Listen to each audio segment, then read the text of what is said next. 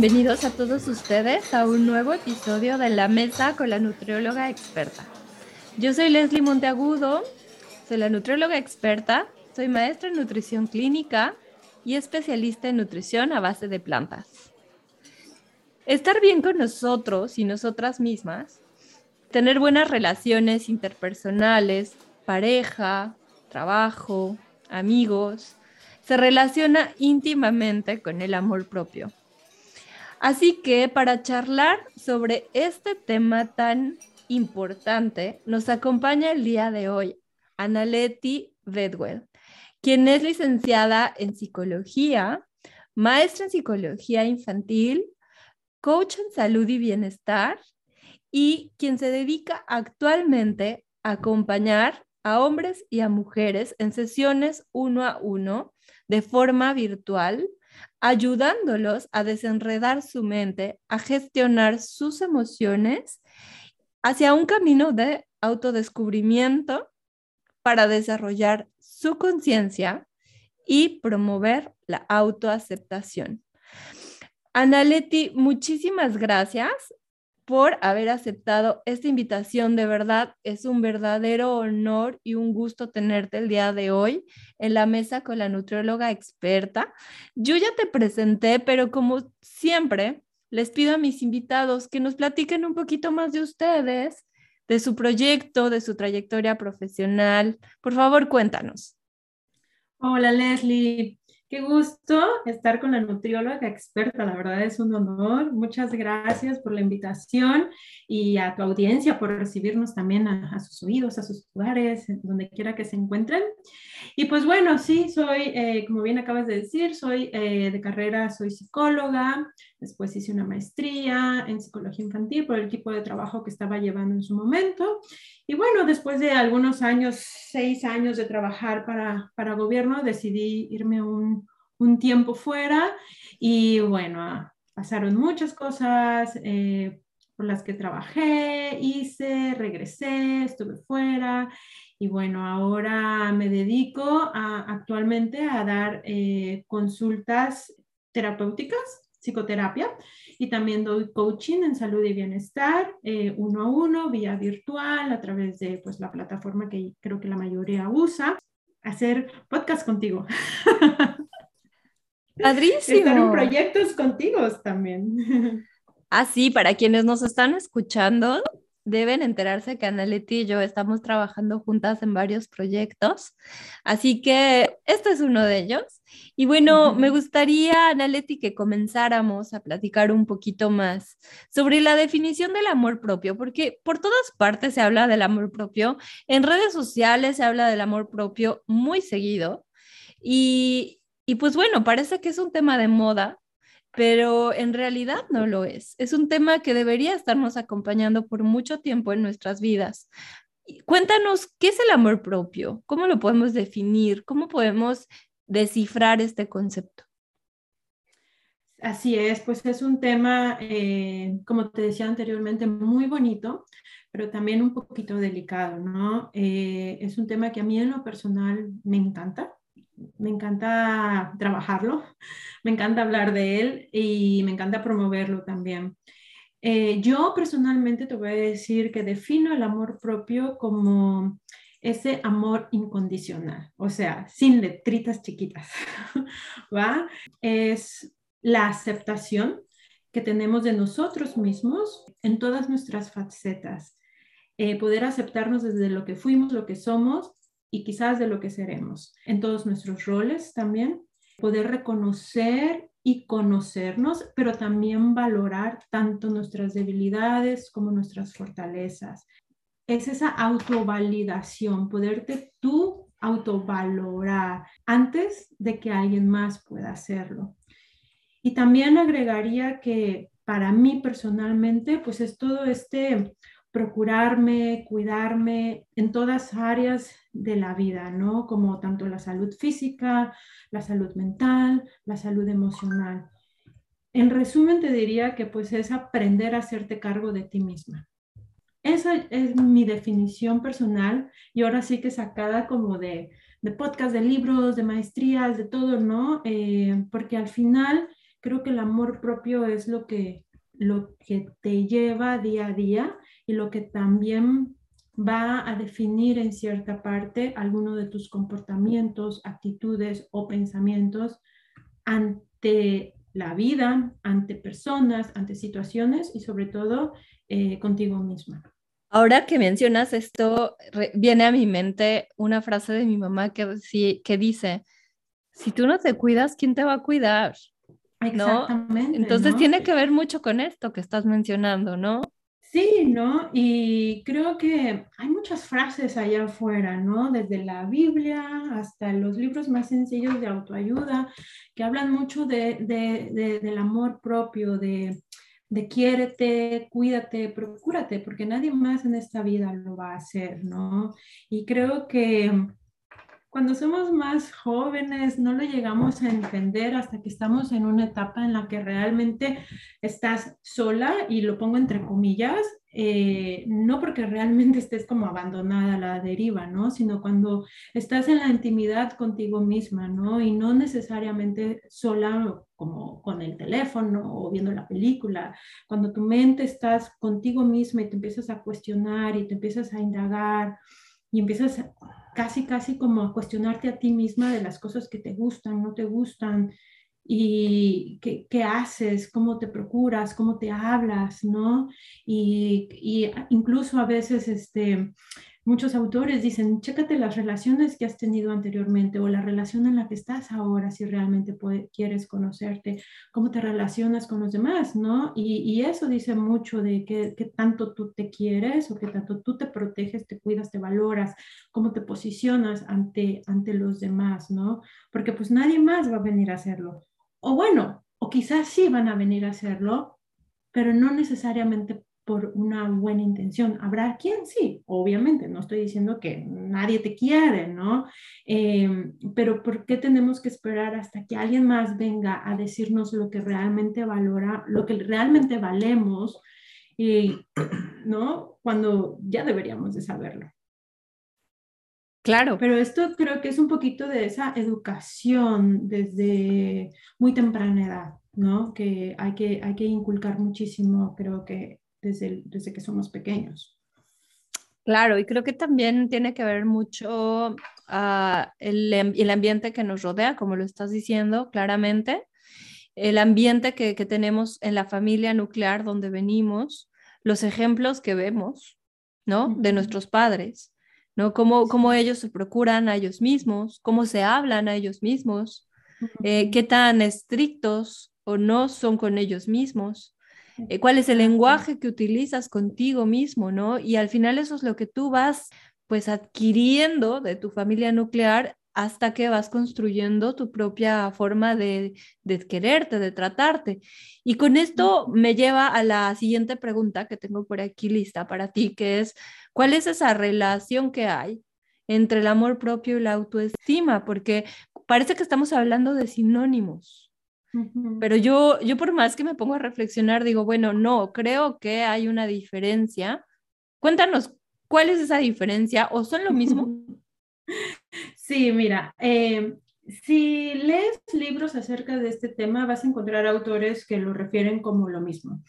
Amor propio, autoestima y valor personal o valor propio. Em, muchos juegan con estas tres palabras y algunos lo van a incluir como un todo, como un mismo, pero yo personalmente eh, me tomé a la tarea de, leer un poquito más e indagar y realmente consultarlo y te lo traigo dividido en tres cuestiones para que quienes nos escuchan podamos entender un poquito más esta ecuación, ¿sale? Em, el amor propio o la autoestima en realidad eh, vamos a decir que se conforman en sí por tres cosas. Una va a ser el valor propio, que este va a ser como los estándares ideológicos, o sea, es también esa autopercepción en base a los valores, ¿sale? ¿Cuáles son tus valores, lo que te mueve, va? Y estándares de vida que cada uno de nosotros tiene. ¿Sale? Vamos a poner lo que va a ser el concepto cualitativo que tienes sobre ti misma. ¿Sale? Todos, todos, todos, todos en esta vida, sin excepción alguna, tenemos un valor por el simple hecho de existir. Sin embargo, en base a los valores o en base a lo que nosotros le damos valor en esta vida, el amor, la familia, el respeto, todos estos valores, nosotros nos podemos calificar como suficiente o insuficiente, ¿sale? Ese va a ser el como lo cualitativo, ¿va? De ahí tenemos lo que es el amor propio. Y ponerlo como en algo más fácil, digamos que va a ser el comportamiento, ¿sale? Como la acción, los comportamientos, que, como la descripción del amor propio. Y esto va a ser también como la relación que se tiene con uno mismo. Y aquí entra el cómo te tratas, la manera en que te hablas, cómo te ves a ti misma y cómo te colocas ante los demás o ante la sociedad o ante el mundo, eh, los límites que pones también, eh, tanto para ti misma como para los demás, solamente por el simple hecho de poder protegerte eh, de una manera física y una manera emocional. Este rizo ah. lo considera aquí el amor propio como el saberse y considerarse digno de lo mejor. Es fortalecer el respeto, darse la oportunidad de ser feliz por el solo hecho y sin más razón de estar vivo. Quiero aquí hacer una pausa porque me encantaría como decir algo que, para que quede esto más claro. O sea, amor propio no nada más se trata de ponerte una mascarilla y ponerte una tina con agua caliente y aceites esenciales, o irte a tomar un, un masaje aquí al masaje Thai con piedras calientes. Oh, ¡Qué rico! No, que ya se me antojó, ¿no? Pero eso en realidad no es un sinónimo de amor propio. Claro. Pero, pero amor propio, así como lo estás describiendo, yo entiendo que amor propio va más allá de eso. Va, claro. Porque tú te puedes tratar mal a ti misma o decirte cosas o tener un autoconcepto bastante distorsionado de ti, e irte al masaje y a las uñas. Exactamente. Digamos que esas son acciones de autocuidado, de apapacho, de relajación, de regalarte minutos para ti misma, de em, en coaching se le conoce pues como esos premios que te das a ti misma, ¿no? Pero bien dices, ¿no? Yo me puedo ahorita estar diciendo miles de cosas con respecto a, a esta plática de que, ay, chino, no me salió bien, nunca más voy a volver a grabar un podcast, me equivoqué, soy una estúpida, soy una tonta. Y al ratito, como tengo tanto estrés, ay, me voy a un masaje, ¿no? Pero digo, está bien, obviamente, no te estoy diciendo que si te hablas mal o ya te cachaste con este diálogo interno, no vayas a tu spa, al contrario, ve, porque ir ahí puede ser un momento en el que estás contigo misma y estar pensando de cómo, ¿por qué me tengo que hablar de esta manera? Eh, a ver, que me haya salido mal o me haya equivocado en este podcast no quiere decir que no soy buena, que no tengo las cualidades para hacerlo, no quiere decir que no voy a poder grabar algún otro, ¿no? Entonces, son esos momentos, lo que tú describes como acciones de apapacho, de quererte, que los invito a que lo sigan haciendo, ¿no? Que no se limiten a hacer eso, porque son como pasitos o son acciones para eso. Y te voy a hablar un poquito de, al respecto más adelante, pero no me quiero ir sin antes, eh, bueno, no nos vamos todavía, ¿verdad? Pero el término de autoestima, ¿no? Entonces aquí ya tenemos, ya, ya entendemos lo que es el valor propio, ¿no? La, lo cualitativo, que es si soy suficiente o insuficiente, el valor, y luego tenemos lo que es el amor propio, que va a ser pues todas estas eh, diálogo interno, actitudes, comportamientos que tengo para conmigo misma y ante, ante la vida, ¿no? Y de ahí tenemos la autoestima, que le vamos a llamar como la autoevaluación, ¿sale? Y esta, la autoestima va a ser el resultado, y aquí es donde viene la, la ecuación, va a ser el resultado de estas dos anteriores. O sea, según yo, según yo cómo me valoro, es el valor personal, Así me trato y permito que otros me tratan. Eso es el amor propio, ¿sale? La suma de estos dos nos va a dar la autoestima, alta o baja estima. ¿Queda un poquito más claro? Clarísimo. Entonces, así es como podemos definir. Entonces, ¿qué es lo que queremos? Pues obviamente queremos como que esto vamos a decir que es una ecuación, pero también es un círculo, ¿no? Uno alimenta al otro, el otro alimenta al otro, si no existe uno, aunque existe el otro, pero va a haber siempre como este desbalance o imbalance entre ellos dos, ¿no? Entonces, cuando lo es, la autoestima está dañada, ya sea por experiencias pasadas que han dejado como marcas emocionales negativas o por el escaso valor personal, aquí es lo que tú acabas de mencionar. Lo que hay que hacer es cambiar el comportamiento, o sea, tomar acciones hacia nuestra valía, ¿no? Esto es eh, ser amigo de ti mismo y ese es el paso número uno para el amor propio. Conocerte. En este en conocerte es qué te gusta, qué no te gusta, eh, qué quieres comer hoy, eh, y, valerte por eso, ¿no? De que a mí me gusta comer de esta manera y sin que sea estresante o agobiador, ¿verdad? Eh, ¿Cómo te gusta el café? ¿Con leche o no? ¿Con azúcar o no? Eh, ¿cómo te, qué, tipo, hasta el tipo de pluma que necesitas para escribir para que tus apuntes se vean bonitos? No, todas esas cosas tan pequeñitas hasta las más grandes, pues es conocerte a ti misma. ¿Y cómo podemos conocernos a nosotras mismas? Como tú dices, irte al spa y tómate ese momento para estar contigo en silencio, sin teléfono, sin música, sin televisión, porque mucha gente puede decir, ay, sí, a mí me encanta estar sola, pero están con la televisión y el Instagram o Facebook todo el tiempo, o redes, o leyendo, ¿no?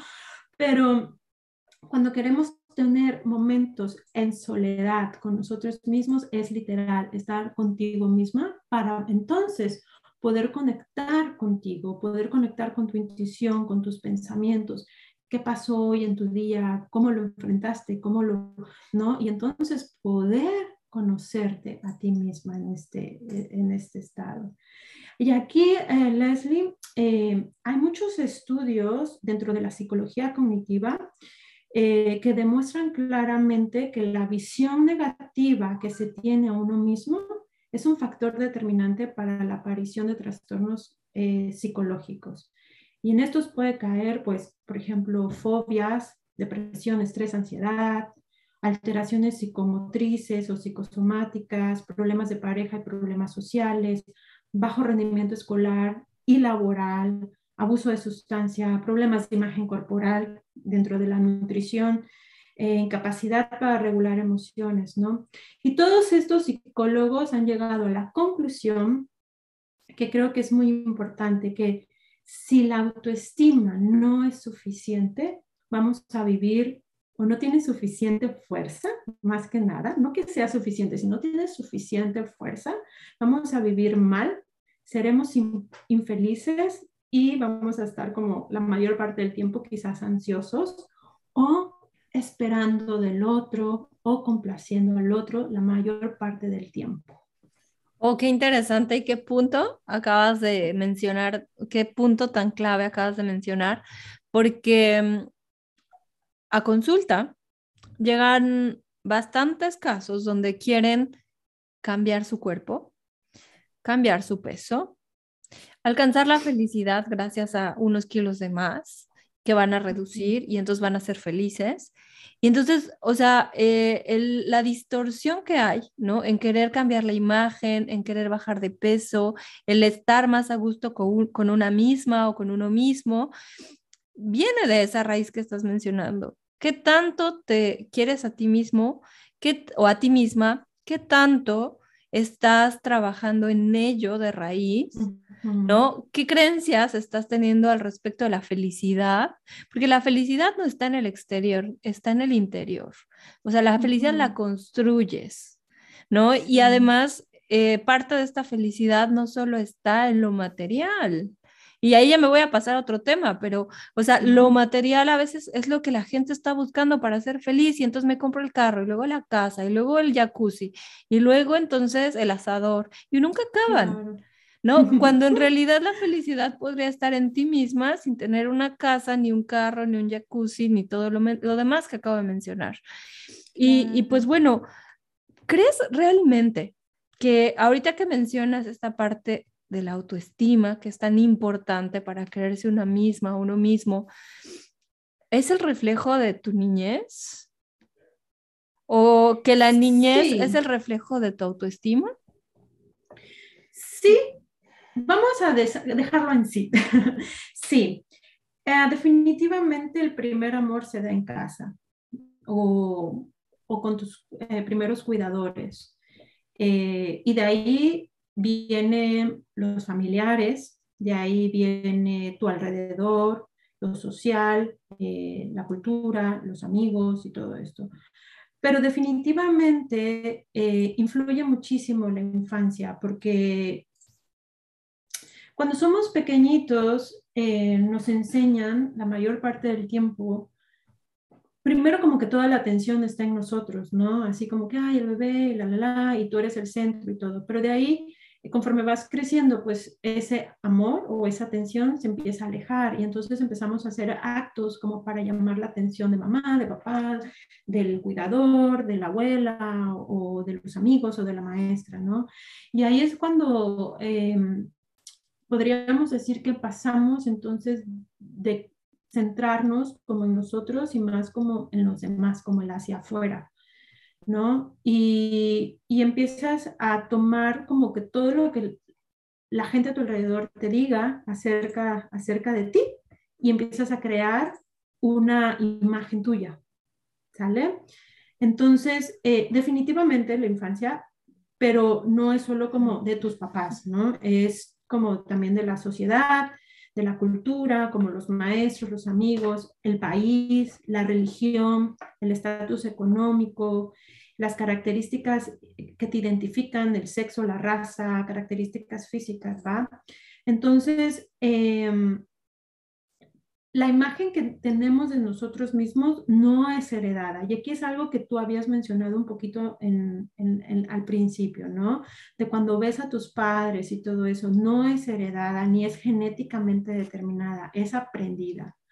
Por lo tanto, esto quiere decir que las relaciones que tenemos en nuestro alrededor influyen cómo creemos que somos, ¿sale? Entonces, cada calificativo que te pones son el resultado de una historia previa. Lo que te dijeron, los castigos, los premios, el amor, el rechazo, los miedos, inseguridades, inseguridades de la mamá, del papá, de la abuela, los fracasos, que a veces no necesariamente son tuyos tampoco, ¿no? O los éxitos también, ¿no? Entonces, todo, todo va a influir en tu comportamiento futuro. Entonces, yo personalmente eh, diría que sí. Y, aquí hay un autor que a mí me gusta muchísimo, que a todo, a esto le llama los encantadores sociales, ¿no?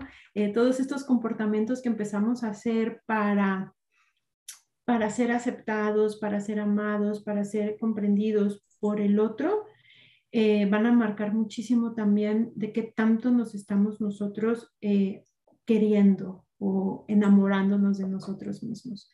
Entonces, sí, la niñez influye muchísimo. Y de hecho estaba leyendo hace recientemente que otros estudios psicológicos marcan eh, que, mm, pues cuando somos chiquitos, nos enseñan a tener cuidados físicos, como lavarnos los dientes, cepillarnos, ponernos la pijama, usar esto, usar el otro, pero muy poco nos enseñan acerca de la gestión eh, emocional de, cómo nos tenemos que hablar, muy poco nos enseñan acerca de, bueno, las creencias y todo lo que va más allá de, de las acciones físicas, ¿no? Todo esto emocional y, y mental queda como a un lado, no, no, no, no, se, no, se nos enseña, al contrario, es como que tienes que compartir tus, tus juguetes, ¿no? Y tú así como, pero no quiero compartirlas, hoy quiero jugar solo conmigo, ¿no?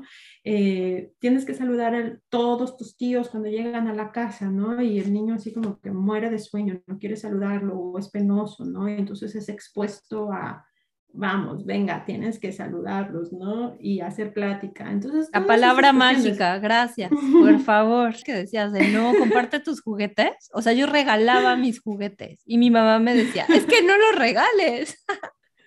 Y digo, no, una cosa es la educación, ¿verdad? Que vas a enseñar, ¿no? Esto no quiere decir que tu hijo va a ser un mal educado si cierto día no tiene las ganas de no saludar. Pero bueno, eso ya, eh, ya vamos a entrar en otros temas parentales.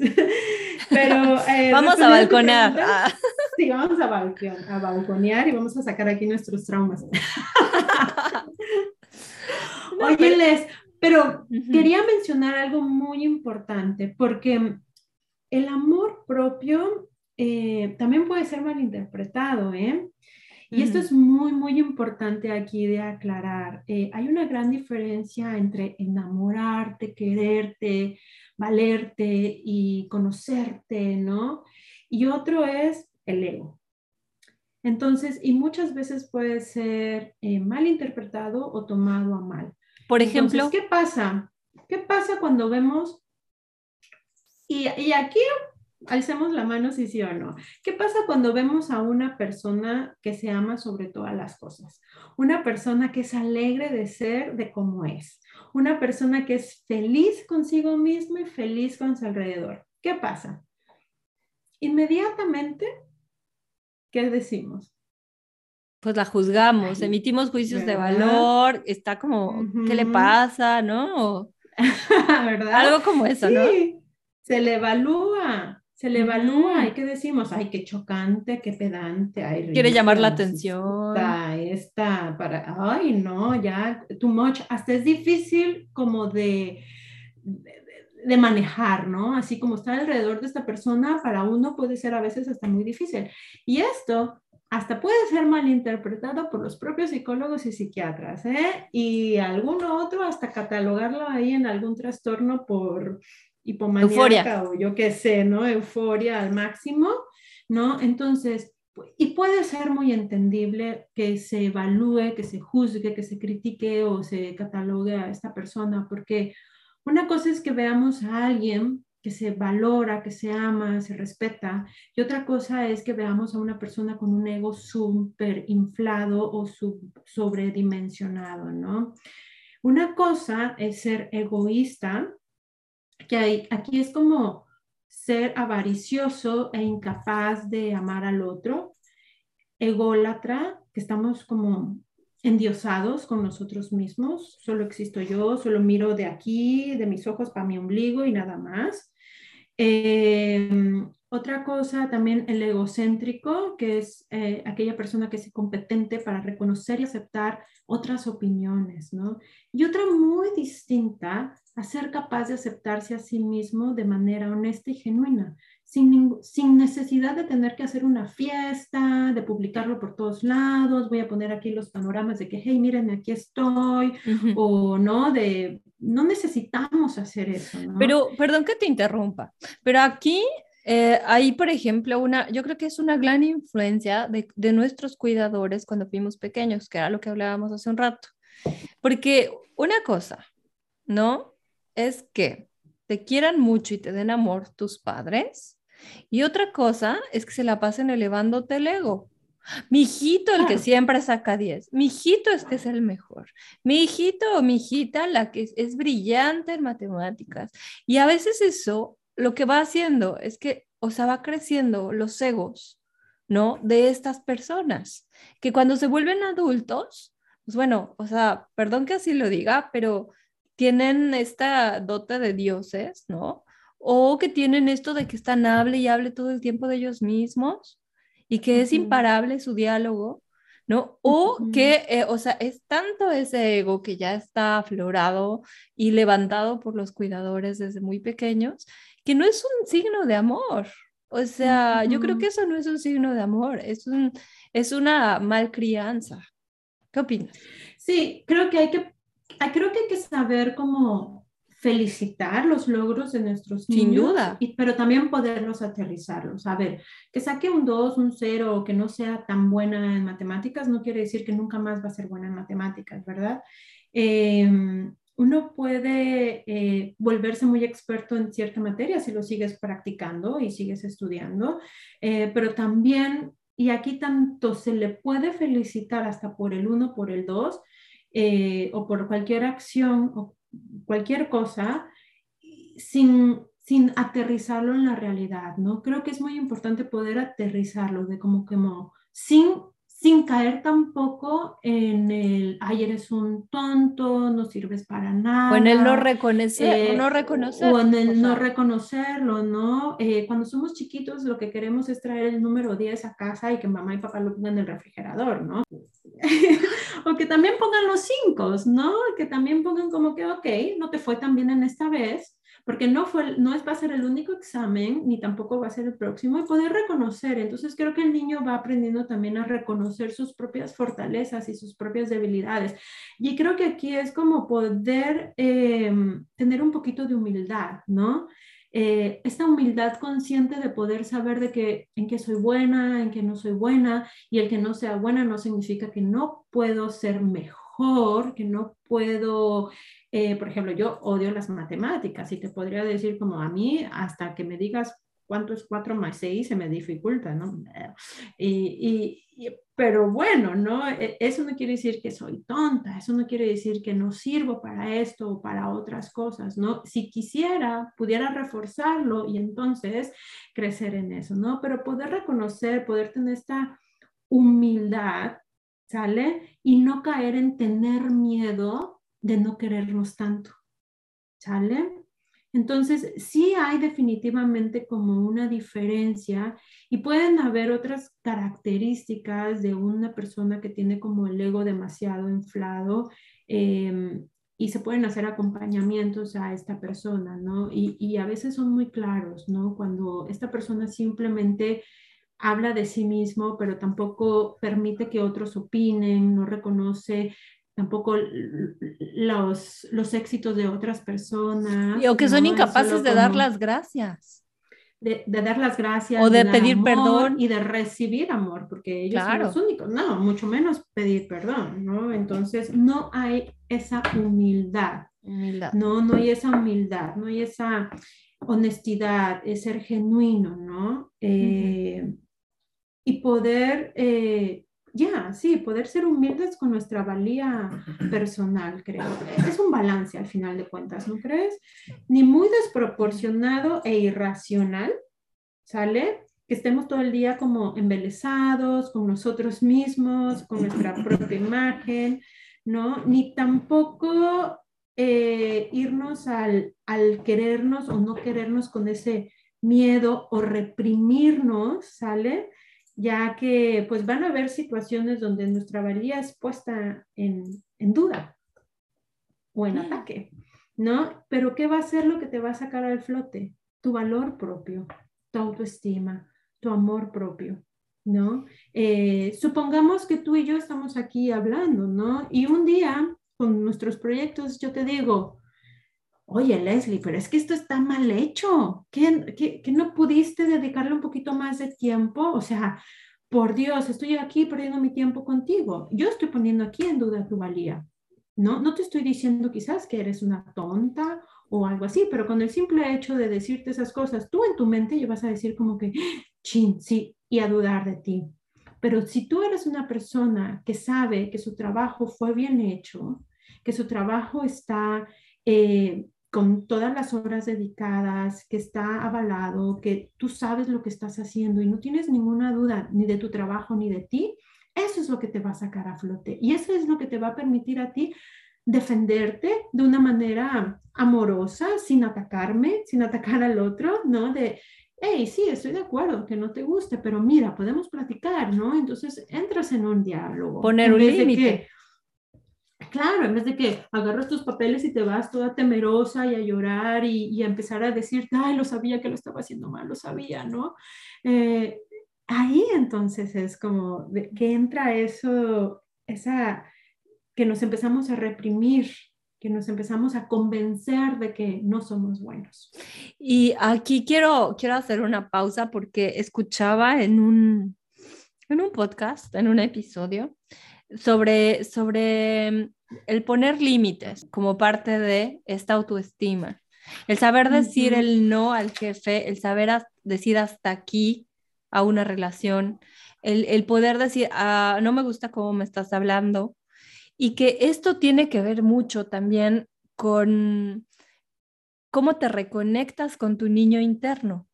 O sea, eh, y hacían una analogía donde decían, bueno, si tú quieres poner un límite, tienes que ir a ese niño interno, esa niña interna. Imagina que alguien le está hablando, el jefe le está hablando así a la niña interna y le está diciendo, lo hiciste súper mal, tu trabajo es muy malo, deberías eh, cambiar de, empresa porque no la estás haciendo, etcétera, etcétera, etcétera. Entonces, si tú como adulto estás viendo esa escena con esa niña o ese niño, que eres tú mismo o misma, deberías ser capaz de decir a ese niño o esa niña no la tratas así. Y qué diferencia el estar con el adulto que no está reconectando con esa situación y no está poniendo un límite siendo un adulto a estas personas o a estas circunstancias. ¿Qué, ¿Crees que esta reconexión sea una forma verdadera de poder empezar a sanar esta autoestima fracturada? Claro, sí, es un tipo, podríamos decir que es un tipo de terapia, ¿no? Al final, poder, eh, poder ir a, al atrás y al allá y ver a ese, ese pequeño niño, porque normalmente usan como un niño interior o, a tu niño de 5 años, de 8 años, porque pues es la etapa en la que estás más vulnerable, en la etapa en la que también te empiezas a formar, en la que empiezas a ver como el mundo y crear tus, tus propias creencias o ideas, ¿no? Eh, entonces es poder reconectar ahí y cómo, cómo te defenderías o cómo Sí, ¿cómo te hablarías en ese momento y de qué manera pondrías eh, los límites para ti, para los demás y empezar a, conocerte, empezar a, ponerte a ti antes que todos los demás, ¿no? Creo que este ejemplo es muy común, eh, que estar a esperanzas o esperando que el jefe te valide de tu trabajo, para un nuevo puesto. Eh, y muchas veces eh, la persona tal vez em, está ahí, ¿no? Trabajándole, trabajándole simplemente para ser agradada o aceptada o pues también obviamente para mantener el trabajo, ¿no? Pero qué tanto está conectando consigo misma, ¿no? Podrás estar ahí, podrás hacer un trabajo que te gusta y que obviamente no siempre te van a reconocer tu, tu, trabajo, ¿no? Pero tú tienes que reconocerlo, tú tienes que saber reconocerlo. Eh, quizás habrá el tiempo en el que llegues, hiciste este proyecto y el jefe quizás por las prisas, no es que, porque a veces también puede ser eso, ¿no? Puede ser que tu jefe no es que no esté valorando tu trabajo o tu persona o toda tu dedicación. A veces quizás esta persona también o es muy ego y no puede reconocerlo o lo reconoce, pero tiene tantas cosas también en su cabeza que en ese momento lo menos que se le ocurre es felicitarte por lo bien que estás hecho.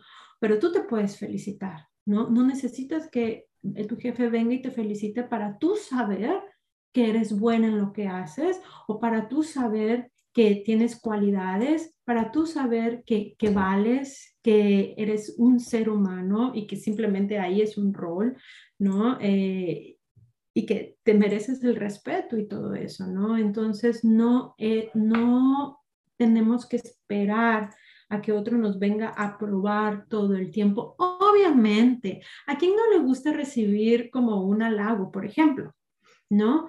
Yo cocino y le dediqué y fui a la tienda y hasta busqué la receta, compré todos los ingredientes, preparas todo el día la cena, la sirves. Obviamente se siente bien que te digan, oh, wow, qué rico, qué delicioso, o no estuvo rico, no esto. Se siente bonito poder recibir esa, ¿cómo se dice? Es, esa, esa bonita, ese cumplido exacto, ¿no? De, de, tu cena y te sientes bien y hasta quizás te va a dar motivación a seguirlo haciendo. Pero que si no sucede, esto no quiere decir que no eres buena en la, en la cocina. No me voy a decir, ay, ya nunca más voy a volver a cocinar. Ay, estos ni valoran todo mi esfuerzo. Yo que busqué la receta, fui al súper especial hasta una hora lejos de aquí, pedí en internet, tres horas marinando y no, aquí le habla la nutrióloga experta plan base. O haces el drama de, de, las mamás del día que no esté, verás. ¿no? y no me dieron y no me dijeron nada, ¿no? Pero bueno, tú tuviste la oportunidad de probar tu propio platillo. ¿A ti te gustó?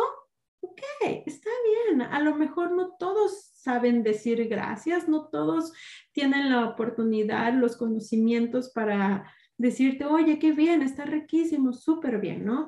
Ahora, si esto se vuelve una necesidad, aquí hay un problema. Si tú todo el tiempo estás con la necesidad de esperar el cumplido por alguien más, entonces aquí tenemos un problemita, ¿no? Cuando esto ya se vuelve la necesidad y que si no sucede, entonces yo entro en conflicto contigo, conmigo misma y en conflicto con los demás, esa es una alertita entonces de que nuestra autoestima, nuestro amor propio podría estar un poquito disminuido. Y ahorita que mencionas, perdóname, ahorita que estás diciendo, ah, esta es una alertita, este es un foco rojo, ¿cuáles serían esos indicadores o esos foquitos rojos? O sea, ejemplos así que tú nos puedas dar como este, para que las personas que nos escuchan digan, ah, caray, aquí hay un foco rojo y me estoy identificando, y entonces puedan empezar a trabajar en ellos. ¿Cuáles serían esos ejemplos? Uy, ejemplos muchísimos, te puedo dar una gran lista. Eh, Venga. Mira, eh, los disgustos, o digo, sí, disgustos con uno mismo o esta mala relación con uno mismo puede tener muchas formas y comportamientos, ¿no? Eh, por ejemplo, hacer cosas por los demás o sacrificarte por los demás, ¿no? Por ser validada y aceptada. Eso podría ser uno. Si tú te cachas que todo el tiempo está lo que tú, una pregunta, lo que estás haciendo, ¿para qué lo estás haciendo? ¿O por quién lo estás haciendo? ¿No? ¿Cuál, cuál es el porqué detrás de? Eh, rechazar los cumplidos que recibes. Ay, este me encanta, es el más típico. Oye, Leslie, qué bonita está tu chamarra, me encanta el peluche rápido. Ay, lo compré en oferta. Ay, me lo regalaron. Ay, em, es de segunda mano, de tercera, cuarta, no sé. Y no, aceptas los cumplidos. Nunca, nunca, ¿no? Otra es ah, inventar excusas para explicar por qué te ves bien. No, ay, sí, gracias a mi, eh, la que me corta el pelo, estilista, ¿no? Ay, súper. Eh, darle crédito a los demás cuando en realidad tú te los mereces. Ese también es uno de que, ay, sí, mi esposo lo hizo, ¿no? Cuando tú fuiste la que estuvo ahí haciéndolo todo. Usando referencias a otras personas cuando hablas, ¿no? Mi esposo dice, mi mamá opina, mis hijos les gusta aquello y así. Apoyar tus opiniones en los demás, como que igual, ¿no? De, ay, mi, mi, esposo y yo estábamos platicando, pero más que nada, él opina esto, ¿no? O nosotros, pero no te atreves a decir de yo, yo, Leslie, opino tal cosa. Negarte a pedir algo que te gusta, no porque pienses que no te lo puedes permitir, aunque quizás esta sea la tapadera que más usas, sino porque piensas que no lo mereces. ¿Cómo? No me compro o no me pido en el restaurante el platillo que a mí me gusta, porque pues no, no me lo merezco, ¿no? ay, perdón. Y la otra, esta voy a entrar un poquito a términos sexuales, no tener orgasmos. El otro es eh, no comprarte algo porque creas que lo tienes que comprar para alguien más, como, ay, en vez de comprármelo a mí, mejor se lo compro a mi hermana, a mi esposo, a mi hija, ¿no?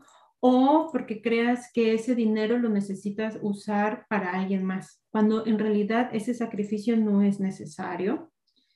Evitar darte gustos como lo que hablábamos, irte a un spa, comprarte flores, buena comida, surtir tu, tu despensa de alimentos nutritivos, saludables, la, la, la, porque sabes que a ti te gustan y que te hacen bien, ¿no?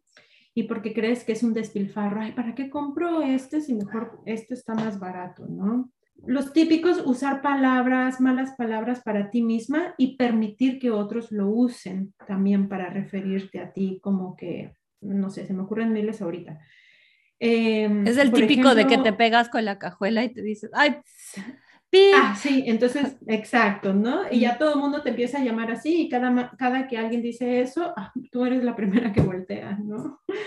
Eh, algo que también es otro indicador o otros indicadores, ya para no alargarme mucho, Por ejemplo, alguien te regala algo de mucho valor e inmediatamente piensas, ay, de seguro debe de tener muchos de estas en su casa y se las da a todas las chicas que conoce o a todas sus amigas, ¿no?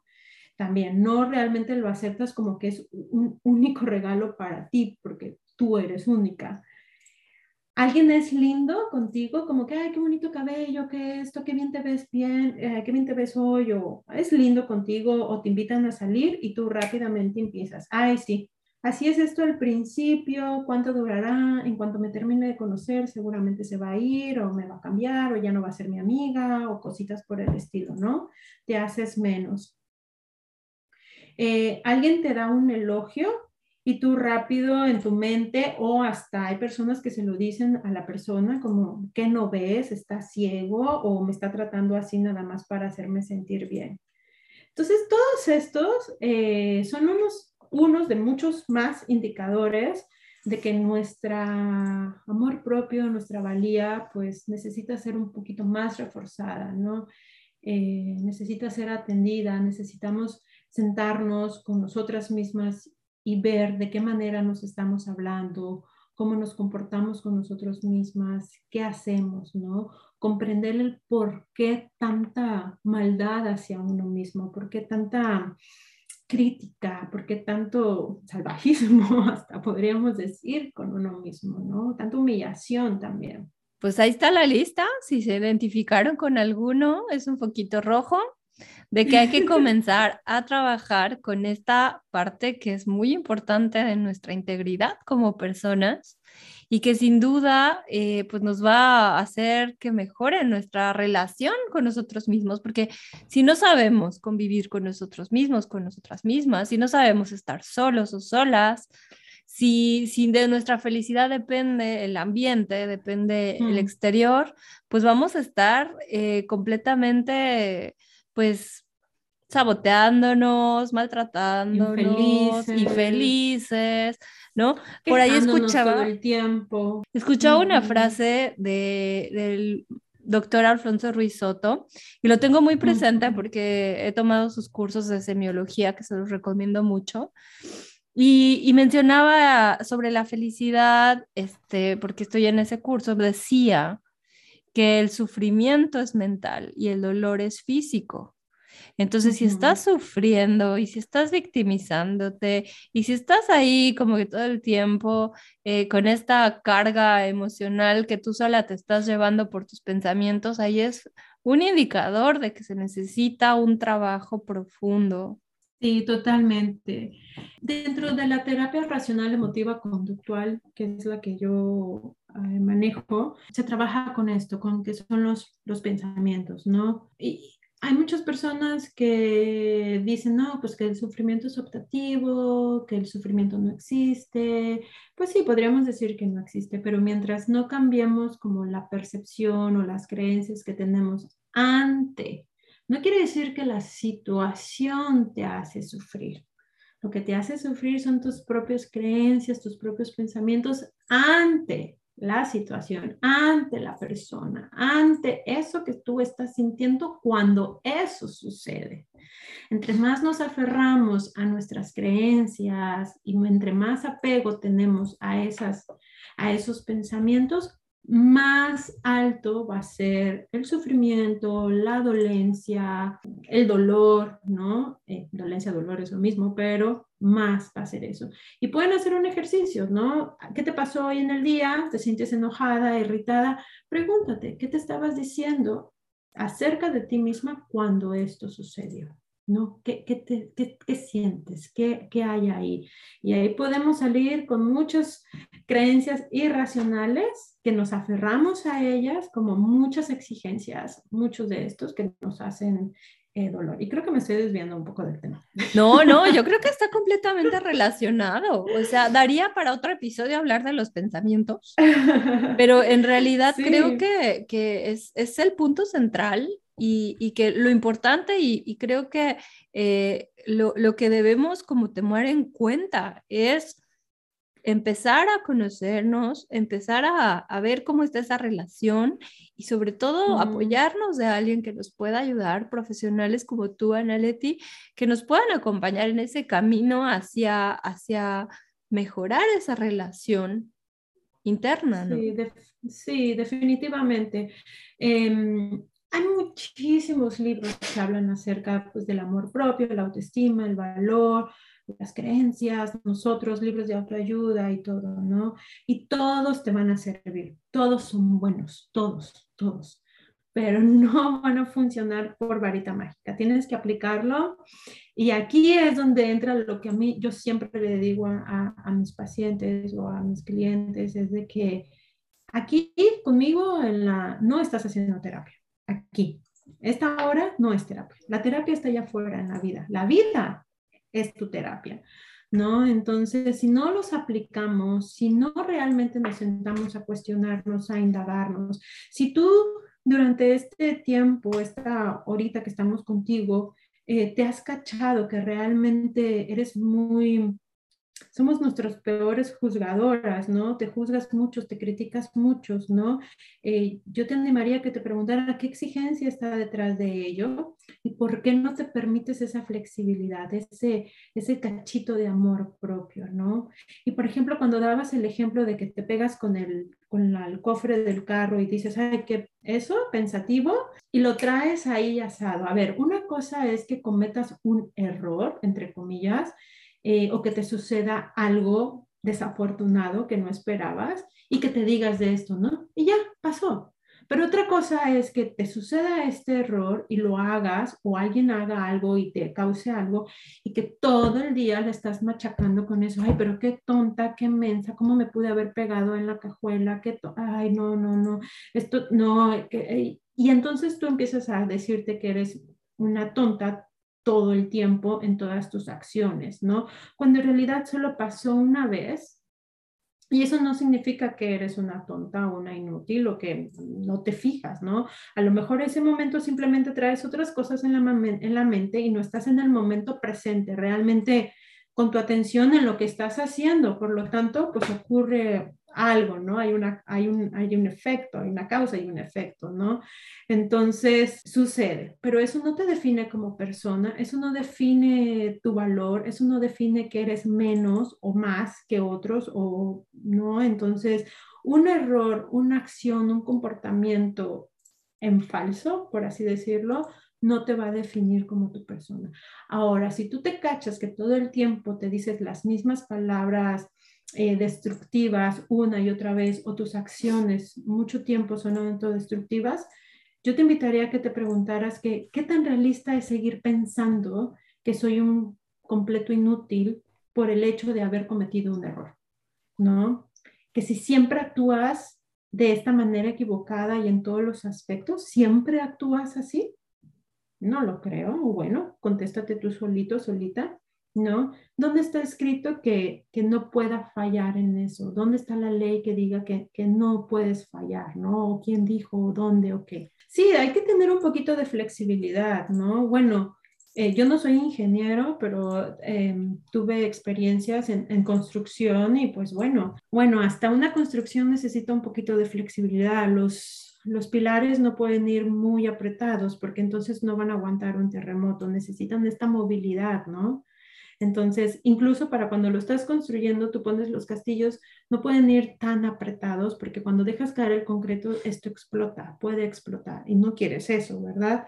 Entonces, cuando construía, eh, cuando estuve en este programa reconstruyendo escuelas, eh, era de que tener mucho cuidado de poder dejar los pilares, los castillos y todas estas cosas un poquito flexibles para que, porque lo que queríamos eran escuelas resilientes, ¿no? Entonces, ¿cómo lo aplicas esto? Si estoy construyendo una escuela resiliente porque yo no puedo ser resiliente. Claro. ¿no? Porque no puedo tener esa flexibilidad conmigo misma de que cuando tenga problemas, cuando tenga derrumbes en mí, tormentas, voy a sacar ese valor propio. Una cosa es de que cómo voy a ver la situación y cómo voy a actuar delante de ella, ¿no? La aceptación, ¿no? Que ya también esto nos invita a otro podcast. No, sí, seguro. Aceptar lo que está pasando, ponerle nombre, ¿no? No, pues sí. Hoy no fue mi mejor día, hoy no fue mi mejor comportamiento, hoy no estuve en la mejor actitud, pero eso no me define. Mañana será otro día o voy a actuar en eso. Digo, y estoy hablando como que a lo mejor quien me escucha dirá, ay, sí, qué fácil es decirlo. Pues bueno, en relación habrá muchos otros temas que son mucho más delicados, pero hay cosas que a veces no puedes cambiarlas. Y sin embargo, estamos como duro y dale, duro y dale ahí y atacándonos y atacando la circunstancia, la situación y queriendo, no poniendo esta flexibilidad que es parte del amor propio también y de la estima. Si yo me permito ser flexible, a lo mejor tengo un momento de divinidad ahí que me dé la respuesta, la solución o a lo mejor pueda yo comprender de que no está en mis manos, ¿no? Y que eso no me hace un incompetente ante la situación. ¿No? ¿Dónde están mis fortalezas? Yo siempre invito a todos mis pacientes, es como, a ver, hagamos una lista, ¿cuáles son tus debilidades? ¿Cuáles son tus fortalezas? ¿Cuáles? No, porque eso, tus valores, ¿cuál es tu valor? ¿Qué es lo que te mueve aquí en la tierra? ¿No? Eh, y aquí un poquito de coaching, es como, ¿está alineado contigo? ¿No está alineado? ¿Quién eres? ¿No? Pero poder reconocer de que a lo mejor hoy sí, no fuimos quien nos hubiera gustado ser, pero eso no me define como persona. Aún así me amo, me acepto y me respeto y me voy a tratar bien. Claro que sí, o sea, claro que sí. Y aquí lo importante también es el reconocimiento, el estar conscientes, el darnos cuenta que tenemos por ahí algo, porque, bueno, por ahí decíamos entre amigas, mi mejor amiga y yo, el primer paso es la aceptación. Totalmente. Y eso es cierto, el primer paso es aceptarlo. Entonces, si ya lo aceptaste, ¿no? Si ya te diste cuenta, si ya viste que por ahí hay algo que trabajar, pues entonces, o sea, está abierta la invitación a que comiences a trabajarlo y que comiences a, tener una mejor calidad de vida.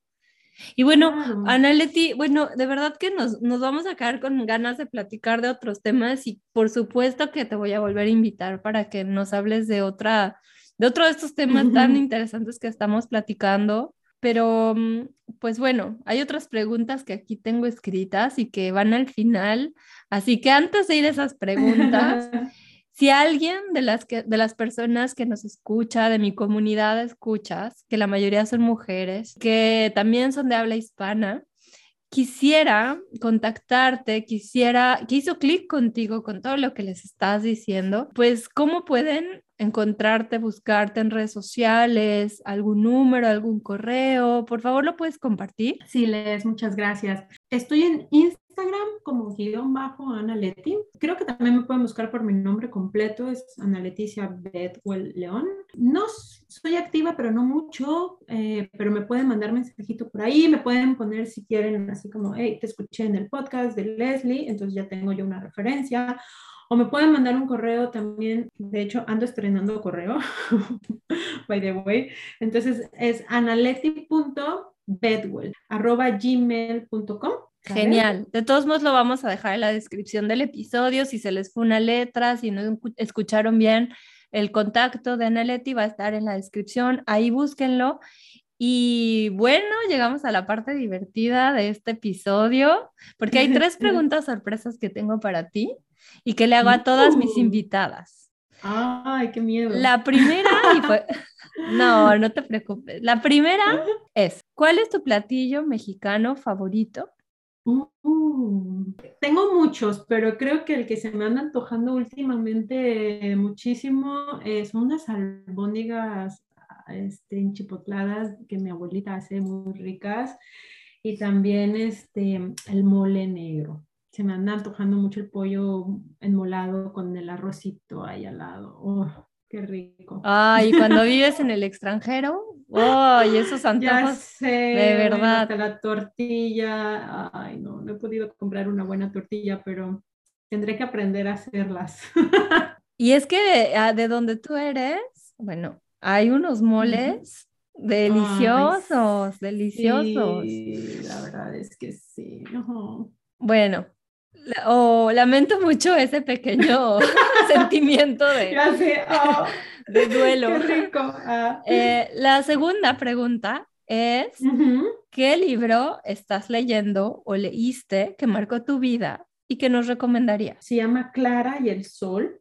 que es de Kazu Ishiguro. Y es muy interesante porque es de una mm, inteligencia artificial, de una persona, un juguete, o no sé cómo se diga, inteligente, y cómo esta persona cuando está desde la tienda, desde el aparador, puede observar el mundo. Y luego es llevada a una casa para, para hacer la, la doble A de una niña. Entonces ella te, te va explicando a través de cómo ella percibe a los humanos. Entonces está muy amena, está muy divertida. Eh, me está gustando, me está gustando mucho como solo uno, pero también el que te conté hace ratito, el de tus zonas erróneas, también es un libro muy de autoayuda, muy, muy fácil, muy digerible de, de leer. Y, y la tercera pregunta es, ¿qué serie o película nos recomendarías y que estés viendo o que hayas visto. Puede ser de Netflix, puede ser de, no sé, a lo mejor una película que viste en el cine. Acabamos de terminar a Chestnut Men. está buenísima, eh, está muy buena, es de como intriga ahí. Y acabamos de empezar la de The Sinner, de de policías y intriga y todo eso. Suspenso. esas son las, suspenso, ajá, suspenso, esa no fue la palabra. Muchísimas gracias por esas recomendaciones, porque de, verdad es que es como que interesante conocer y, o aprender, o si ya no las dijeron, pues bueno, a verlas. Sí, sí, sí, están, pues, están buenas. Pues muchas gracias, Leti por ser parte de este episodio de la tercera temporada. Eh, fue un gusto escucharte, fue una delicia platicar contigo y pues bueno, eh, solo les recomiendo que por favor, eh, si les gustó este episodio, lo compartan con alguien más.